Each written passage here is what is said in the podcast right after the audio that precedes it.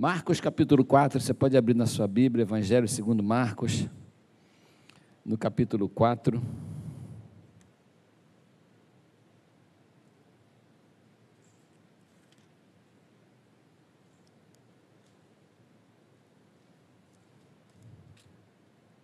Deixa eu achar aqui.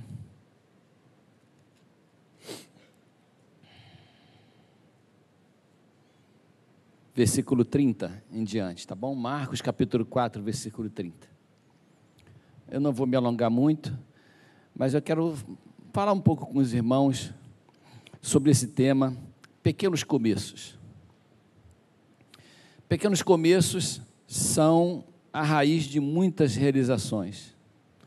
Muitas coisas grandes na nossa vida começam através de pequenas sementes, pequenos gestos, pequenas escolhas, pequenas decisões, coisas que às vezes a gente nem dá muita importância, mas que quando crescem se transformam em coisas enormes, grandes e que têm muito significado para nós e significado para as pessoas que estão próximas a nós. O texto diz assim, versículo 30.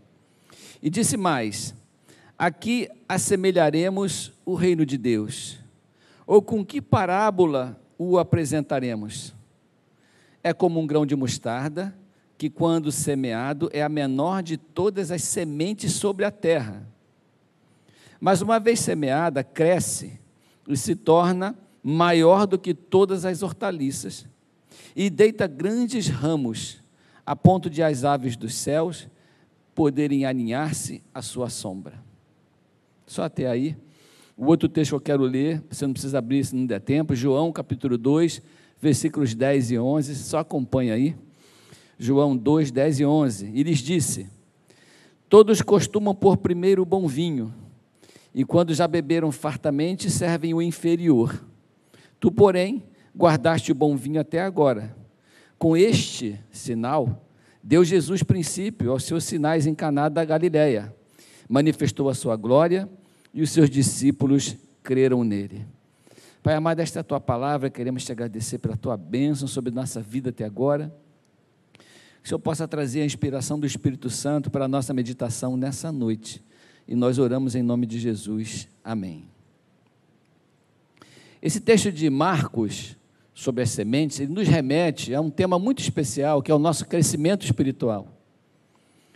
Essa pequena semente, e toda semente tem dentro dela o alimento para o embrião e o próprio embrião, que vai germinar em alguma coisa que está escrita, que está preparada, que está direcionada ali naquele DNA, naquele DNA para que aquela semente cresça. A semente de mostarda era a menor semente conhecida para o mundo de então. Eu não sei se ainda é a menor de todas as sementes. Era na época. Como a hortaliça, né, a, a árvore da mostarda, que é semelhante a uma grande hortaliça, é uma, é uma hortaliça grande. E a disparidade entre o tamanho da semente e o resultado do crescimento dessa semente é grande demais. O que Jesus está querendo dizer é que o reino de Deus, ele é alcançado e nós podemos verificar o tamanho daquilo que Deus tem nos prometido e nos entrega através daquilo que a gente recolhe, daquilo que a gente colhe, a partir de uma pequena porção da nossa fé.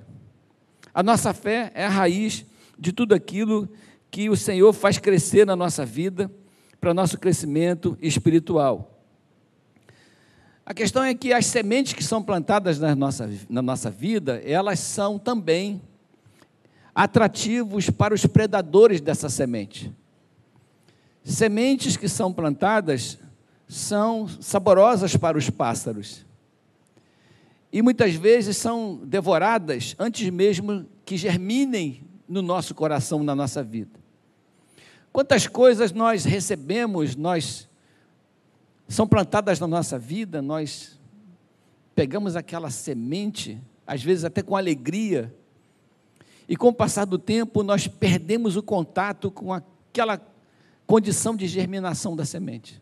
Semente que foram plantadas, palavras que foram faladas, conselhos que foram dados, quantos deles se perderam no tempo? não frutificaram em nossa vida, não geraram vida em nós, não cresceram, não se tornaram fonte de sombra e de abrigo para tantos pássaros, ou para a nossa vida mesmo, para a nossa família, não teve significado para nós, porque foram sementes que se perderam, se tornaram apetitosas e foram devoradas por pássaros, ou caíram num solo não fértil, que muitas vezes é o estado do nosso coração. Mas a matriz genética da semente, a força que tem uma semente, é capaz de vencer muitos obstáculos na nossa vida. Uma semente é sempre um milagre, você crê nisso? Uma semente é um milagre. Quem planta uma semente e viu o resultado esses dias, esses tempos, esse ano que passou, nós plantamos uma horta na Ascac. Essa horta foi fonte de alimentação durante o ano todo. Eu mesmo comi bastante daquelas couves que nasceram lá, por isso que eu estou assim forte desse jeito que os irmãos estão vendo. E a gente tinha, aquilo era muito bonito. Era impressionante ver. O Ismael, nosso funcionário lá, pegou um saco de feijão com Brasil. Ele faz questão de dizer que a marca do feijão era com Brasil. E saiu espalhando aquilo por lá, jogou uma água, e daqui a pouco a gente tinha aquela plantação de feijão lá, e nós comemos com Brasil plantado lá nas. Né? Não foi qualquer feijão, não foi aquele negócio lá de, né, não sei qual é o feijão. Com Brasil. E, e muitas coisas a gente. Lá tem até a hora pronobis plantado lá, pastor. Se eu precisar numa plantinha para fortalecer sua musculatura. Hora pronobis é a planta do momento, né? Mas é um milagre muito grande. As crianças participaram. É muito bonito você ver as coisas acontecerem, aquela, aquilo brotar, aquilo se tornar realidade a partir de um gesto de plantar, a partir de uma semente que foi colocada, a partir de um ato de fé, porque tem que ter fé para você colocar uma semente, regar e esperar. Não há nada que o agricultor possa fazer a partir da semeadura de uma, alguma coisa, a não ser esperar e contar com a bênção das chuvas. Não há nada. É um tipo de, de atitude humana que não depende do homem, a não ser arar a terra, adubar a terra e plantar a semente. O resto, quem dá esse crescimento é Deus. Vem de Deus. Jeremias 17, versículo 7 diz assim: Bendito o homem que confia no Senhor. Justamente por causa disso. Porque é Ele que dá o crescimento. E cuja esperança é o Senhor. E não qualquer outro tipo de subterfúgio. É o Senhor. Nós esperamos no Senhor. Porque Ele é como a árvore, esse homem é como a árvore plantada junto às águas, que estende as suas raízes para o ribeiro e não receia quando vem o calor. A árvore que é plantada junto ao ribeiro de águas, que é plantada junto às fontes, as raízes automaticamente se direcionam para essa fonte de água, para essa fonte de vida. E essa árvore, ela tem uma outra conotação, é uma árvore frondosa, é uma árvore abençoada, porque nós fomos plantados e perto de nós o Senhor colocou a fonte da vida.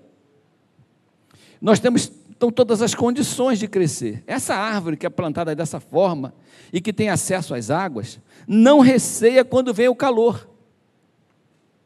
Eu acho interessante isso porque a árvore, o homem, a pessoa, a mulher que não receia quando vem o calor, é uma pessoa que não receia quando vem as ameaças da vida. As ameaças, aquilo que ameaça a nossa vida, o calor aqui representa as, as ameaças da vida, aquilo que nos assusta, aquilo que nos desequilibra, aquilo que nos traz aflição, são ameaças. Mas a sua folha fica verde, e no ano da sequidão, o que é o ano da sequidão? O ano da concretização da ameaça. Se antes tinha calor, agora está seca. Se antes era uma ameaça, agora é uma verdade. É o ano da sequidão. Então, essa árvore plantada junto ao ribeiro de água, essa vida minha e sua, que foi semeada, e que pela pequena quantidade de fé que a gente tem, o Senhor tem feito crescer, o reino de Deus tem crescido dentro do nosso coração. Deus tem se manifestado e fortalecido a sua vida e a minha. Deus tem feito crescer em nós uma fé fundamentada em bases sólidas. Essa base sólida que é o ribeiro de água. são as experiências que a gente tem com Deus, é o ribeiro de água. É a palavra que a gente lê, é o ribeiro de água. São as orações que a gente faz, é o ribeiro de água. Essa estrutura de fé faz com que nós tenhamos solidez para suportar o ano do calor, o tempo do calor, o tempo da ameaça e o ano da sequidão. E o texto continua dizendo: não se perturba e nem deixa de dar fruto. Amém? Mesmo no ano da sequidão, quando tudo está seco, quando tudo está difícil, por causa do alimento que a gente recebe em nossas raízes, porque estamos bem plantados, bem situados, mesmo nesse tempo, eu e você não deixamos de dar frutos, porque o crente, aquele que está implantado, enraizado, que foi o tema do nosso congresso de jovens e adolescentes, essa pessoa que recebe essa nutrição que vem do céu, ela não deixa de frutificar, apesar das dificuldades da vida. A gente busca, a gente corre atrás, a gente ora, a gente se ajoelha, a gente chora, a gente sofre, mas a gente frutifica. A gente tem uma palavra de bênção para alguém. Quando a fé é devidamente compreendida e utilizada, ela tem repercussões drasticamente abrangentes. A nossa fé, quando ela é regada, quando ela, essa fé é pequenininha, quando ela é alimentada com as nossas experiências, ela repercute na vida das pessoas. E essa fé pode mudar a vida de uma pessoa, transformando o seu cotidiano, às vezes melancólico, numa sinfonia de alegria e felicidade. Ficou poético isso aqui. Eu vou até repetir porque eu fiquei emocionado. Tal fé, essa fé sua, regada pelas experiências que nós temos tido com Deus, ela pode mudar a vida de uma pessoa, transformando o seu cotidiano melancólico. Você conhece gente que tem um cotidiano melancólico? Conhece? Gente que, que sofre. A vida dela é triste, melancólica. E essa vida pode ser transformada em uma sinfonia de alegria e felicidade, porque a fé é o tijolo fundamental desse edifício da criação que Deus tem feito em nós. Deus quer criar em nós coisas grandes a partir de uma pequena fé que a gente tem. Por isso o texto que eu li das bodas de Caná. Porque a, as bodas de Caná representam o primeiro milagre que Jesus realizou no seu ministério. Jesus transformou água em vinho naquele casamento ele fez alguma coisa que era impossível que fosse feita, que se você analisar quimicamente é difícil você entender como uma água pode ser transformada em vinho, porque não existem as mesmos, os mesmos elementos nos, nas duas substâncias. E porque Deus iniciaria, que Jesus iniciaria seu ministério tão impactante numa festa com poucas pessoas, em que ele transformou água em vinho. Não sei nem se todo mundo naquela festa ficou sabendo. Eu sei que os funcionários ficaram sabendo, os discípulos ficaram sabendo, e quem escreveu o texto também ficou sabendo. Mas essa transformação tem toda uma conotação de importância no ministério do Senhor Jesus. Porque ele poderia ter iniciado o ministério dele com uma grande cura, com uma grande libertação, e não com a resolução de um problema logístico numa festa. Ele poderia começar com alguma coisa arrebatadora, como, por exemplo, a multiplicação dos pães. Podia ser o primeiro milagre, a multiplicação dos pães, não é? Podia ser o primeiro milagre, a cura de leprosos. Podia ser o primeiro milagre andar sobre as águas.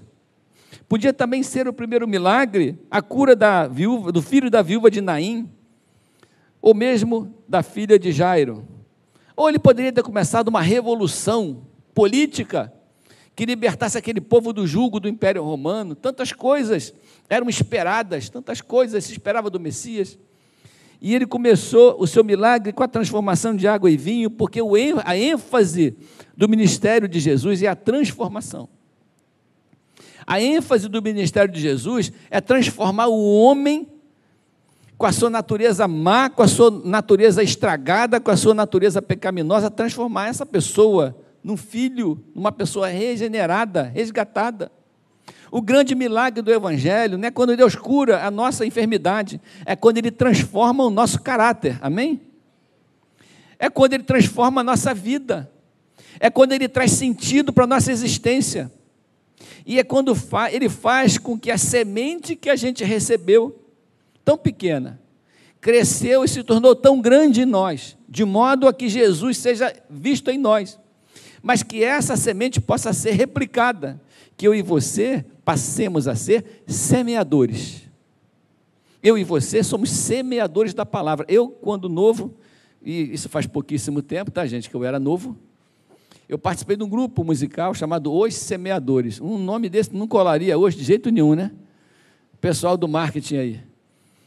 Mas eu, eu tocava num grupo musical né, da nossa igreja chamado, está vendo, Rutinha? Os Semeadores. Tinha até uma musiquinha que eu não vou me arriscar a cantar aqui, que representava a, né, a marca do nosso grupo. Semeadores, nós somos semeadores. Nós semeamos a palavra de Deus. E Jesus resolve mostrar essa transformação da essência da velha criatura na nova criatura. Essa semente, quando brota em nós, ela germina, ela traz essa, esse fundamento e nós nos tornamos outra pessoa, irmãos. Nos tornamos um novo homem, uma nova mulher, pessoas com nova direção, com novas raízes, com novo caráter, com, com princípios diferentes, com intenções diferentes, com propósitos diferentes, por causa dessa semente que foi plantada em nós regenerado e transformado. Romanos 12, 2 diz assim: E não vos conformeis com este século, conformar no sentido de tomar a forma, porque a forma que você tem é a forma dada pela semente. Semente que Jesus plantou no nosso coração. Não vos conformeis, não tomemos a forma desse mundo, essa forma errada que é, que é colocada para nós, para, mas transformai-vos pela transformação da vossa mente. É através da nossa mente que nós somos transformados. Com que finalidade? Para que nós possamos experimentar qual seja a boa, a perfeita e agradável o quê? Vontade de Deus. Então, o que tem de grande para nós, a vontade de Deus boa, perfeita e agradável, aquilo que Ele tem preparado para mim e para você, vem a nós pela transformação da nossa mente pela transformação da água em vinho, pela transformação daquilo que não tinha valor em algo que tem valor, pela transformação de um filho que não tinha, não tinha herança para um filho de Deus que agora tem uma herança nos céus, para transformação de propósito. Então nós fomos transformados, pequenas coisas, pequenos gestos aumentam o potencial da nossa vida. Uma semente, uma vez semeada, cresce e se torna maior do que todas as hortaliças. Essa fé que foi semeada no nosso coração, uma palavra que foi dita para nós, se tornou a maior das hortaliças, uma vida frutífera. Uma vida que Deus olha e pode colher frutos através da nossa vida. E isso é muito importante para o nosso coração. São os nossos alicerces. Em Esdras capítulo 3, versículos 10 e 11, fala sobre os nossos alicerces. Nesse texto diz assim: Quando os edificadores lançaram os alicerces do templo do Senhor, lá em Esdras, apresentaram-se os sacerdotes, paramentados e com trombetas, e os levitas, filhos de Asaf, com símbolos, para louvarem o Senhor, segundo as determinações de Davi, rei de Israel. Cantavam alternadamente, louvando e rendendo graças ao Senhor com estas palavras. Quais são as palavras? Ele é bom, porque a sua misericórdia dura para sempre sobre Israel. E todo o povo jubilou com altas vozes, louvando ao Senhor por terem lançado os alicerces de uma casa. Os alicerces de uma casa são significativos para o tamanho dessa casa, para a sustentação dessa casa, para o fundamento dessa casa. A palavra de Deus, aquilo que a gente aprende de Deus, são alicerces que são plantados na nossa vida. As experiências que a gente vive são sementes e alicerces que são plantados na nossa vida. Um tempo atrás nós começamos aquela obra lá na ASCAC, citando de novo a ASCAC. ASCAC, Associação Cristã de Apoio à Criança, uma ONG que atende crianças em vulnerabilidade social no bairro do Amapá, em Duque de Caxias. Eu falar porque a gente está falando para tanta gente que às vezes não sabe o que é ASCAC. Lá atendemos muitas crianças. O sonho era construir uma casa, uma sede própria, num terreno que nós conseguimos comprar com a ajuda da ANEM, Associação Nacional Evangélica de Missões, que você abençoe e ajuda quando você deposita uma oferta no envelope verde da nossa igreja, um envelope missionário. Então essa casa foi, esse terreno foi comprado e essa casa foi construída e essa casa hoje abriga quase 300 crianças e adolescentes. E, e voluntários, e pessoas que transitam por ali, e pessoas da comunidade. Um dia, essa obra era um sonho pequeno. Um dia ela não passava de uma possibilidade. No outro dia, uma semente foi plantada. E hoje é uma grande árvore que abriga muitas pessoas. Exatamente como diz o texto. Deus investe nos humildes começos. Você crê nisso? Deus investe nos humildes começos. Nós temos muitas histórias aqui, nas pessoas que estão aqui, de pessoas que são vitoriosas na sua vida profissional, que começaram pequenininhas. Começaram com pequenas coisas, com pequenos passos, pequenas escolhas. Eu tive um amigo, estou falando tive porque tem anos que eu não vejo. Talvez ele tenha se esquecido de mim também, e talvez eu tenha também me esquecido dele, não sei. Eu sei que tem anos que a gente não se vê. A gente parou de se ver quando ele parou de aceitar, quando ele resolveu não aceitar mais.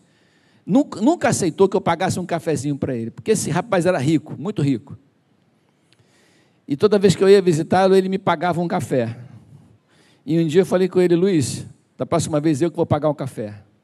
E ele falou: Nunca vou receber nada de você, porque você é pobre e eu tenho dinheiro. Eu falei, cara, eu sou pobre, mas eu posso pagar um café, cara. E eu gostaria de pagar um café para você. E a gente começou com aquele embrólio lá e, conclusão, a gente nunca mais se viu. Por causa de um café. Aliás, eu tenho que procurar o Luiz. Quando você passar por mim, você fala assim, pastor, procura o Luiz, tá bom? Eu tenho que achar o Luiz. Tem que resolver isso, né?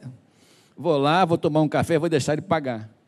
E o Luiz, um homem muito rico, eu fui uma das pessoas que o ajudou a entrar no, no mundo da aviação. Ele queria comprar um avião, então ele, eu, eu dava aula no, no aeroclube, ele foi lá e ele fez o curso com a gente lá, aprendeu a pilotar mal e porcamente, aí contratou um piloto.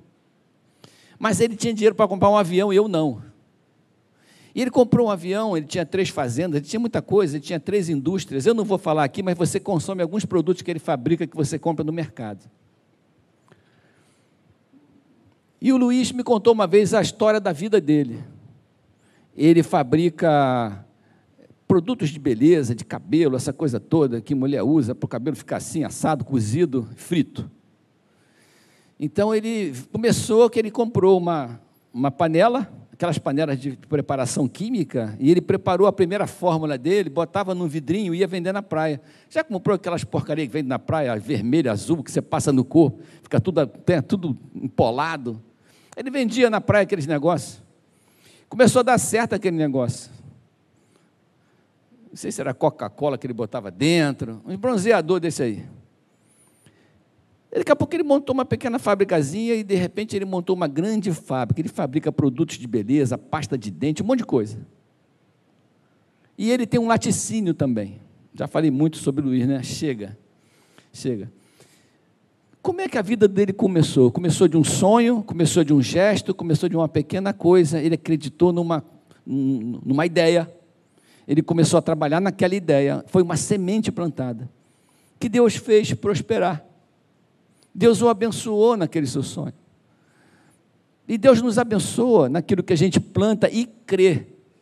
E trabalha, porque não adianta crer e não trabalhar, nós cremos e trabalhamos, investimos o nosso tempo, o nosso sonho, naquilo que nós plantamos, naquilo que o Senhor coloca no nosso coração, nós investimos. Nós cremos, passamos a tarde hoje em reunião conversando sobre sonhos, sonhos para essa igreja, sonhos para a nossa vida ministerial, sonhos, sonhos para esse bairro que a gente está plantado. Porque é a partir de sonhos que as sementes brotam, é a partir de sonhos que as coisas acontecem. Eu sei que você tem, quem tem sonhos e que ainda não aconteceu, levanta a mão assim, sonhos que estão. Olha só, a maioria das pessoas tem sonhos que ainda não, né? Que ainda não crescem, não viraram árvore. E nós vamos orar por esses sonhos daqui a pouquinho, mas são coisas que a gente tem no coração e que foram colocadas no nosso coração, ou por Deus, ou pela vida, não sei, mas são sonhos. E a gente quer e trabalha para que isso aconteça, que isso germine. São desafios, missões que parecem às vezes impossíveis para nós. Como já foi dito aqui para a diaconisa Edna, 1 Coríntios 15, 58 diz assim: Porque Deus fará prosperar a obra das nossas mãos, porque no Senhor nosso trabalho não é vão. Né? Deus faz prosperar aquilo que a gente produz, porque quando a gente produz no Senhor, quando a gente produz baseado na fé que a gente tem em Deus, quando a gente trabalha e vive sob direção do Senhor, aquilo que a gente faz não é vão, não é à toa, tem fundamento, está plantado sob, perto do ribeirão, está sendo alimentado com as águas, amém? E vai frutificar em nome de Jesus. São pequenos começos que vão gerar grandes vitórias na sua vida. Você crê nisso? Grandes vitórias. Assim foi com Davi, que demorou a beça para receber, para se tornar rei. Foi ungido rei, teve que esperar. Pequeno começo. Um menino que estava lá no pasto, nem foi convidado para a festa na casa do pai. O profeta ia chegar lá, chamaram-se os irmãos deles todos, menos ele não foi convidado, estava lá tomando conta da, da, das ovelhas do pai. E o profeta, está faltando alguém aqui? Porque aquele que Deus mandou ungir não está aqui. Ah, tem um menino lá, parece até comigo, baixinho, feio, está lá. Feio, não sei se ele era, não. Baixinho, eu acho que ele era, mas feio não. Mas ele era valente. Chama esse rapaz aí. Foi ungido rei ali, levou 13 anos, se não me engano, para poder receber essa benção, essa coroa. São lutas. Paulo, a conversão de Paulo foi um evento. A conversão de Paulo foi uma semente. A conversão de Paulo foi modelar, porque ele, ele foi impactado pela presença de Jesus através daquela luz. Aquele homem não se converteria com qualquer palavra. Ele tinha as raízes dele muito profundas naquilo que ele cria. É um homem forte nas suas crenças. E quando ele passou a crer em Jesus, ele se tornou um homem forte em Jesus. E passou a produzir como Paulo germinou, como o reino germinou no coração de Paulo, e ele produziu tantas coisas. Pedro também passou de um pescador impulsivo e arrogante para uma das colunas da igreja primitiva. Era um pescador semi-analfabeto, impulsivo e arrogante. Nós somos muito melhor que Pedro, né? Quem fez faculdade aí? Você é melhor que Pedro, viu? Ele era semi-analfabeto. Deus transformou esse cara numa das colunas da igreja porque de uma semente pequena, regada pela bênção do Senhor, uma grande coisa é, vai, vai, vai acontecer. São sementes que Deus permite que brote no nosso coração. E o que Deus quer fazer hoje é plantar, fazer florescer essa semente no seu coração. Eu queria deixar essa palavra de esperança para você, porque nós precisamos de pessoas que acreditam no sonho de Deus plantado no seu coração, amém? Precisamos de pessoas na lição 2 da nossa escola dominical, nesse mês que passou, a última frase da lição 2 diz assim: Deixe seu guardanapo em casa e venha de, e venha de avental para a igreja. A sua igreja precisa de você.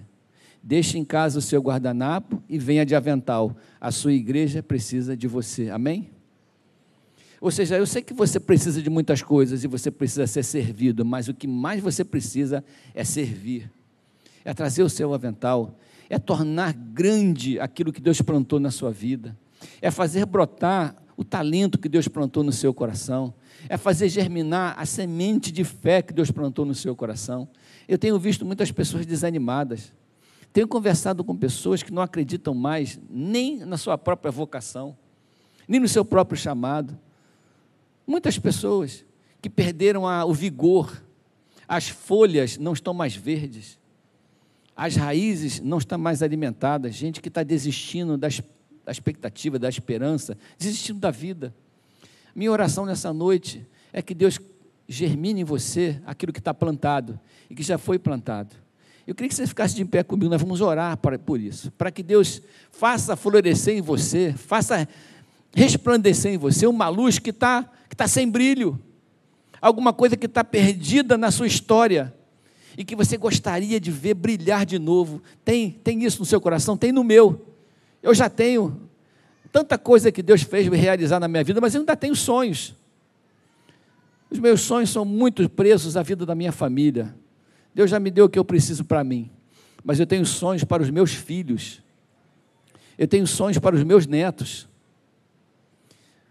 porque a gente não sabe, a, a, a nossa vida depende das nossas escolhas, irmãos. Nossa vida depende dos nossos passos, aquilo que a gente faz em direção a Deus. E Deus precisa fazer brotar em nós aquilo que está no nosso coração. Vamos orar enquanto, assim que acabar de orar, queria pedir os diáconos que viessem para cá, nós vamos participar da Santa Ceia do Senhor. E vamos pedir ao Senhor, o dono da vida, o pão da vida, o pão que desceu do céu, que reavive o nosso coração e a nossa esperança. Amém? Se você está aqui nessa noite é porque você venceu a, o medo da chuva, dos trovões, dos raios, e você esteve, está aqui, você é um vencedor. Você tem um propósito. Deus trouxe você aqui com um propósito. E o propósito é restabelecer a nossa fé, é avivar a nossa fé e o nosso coração.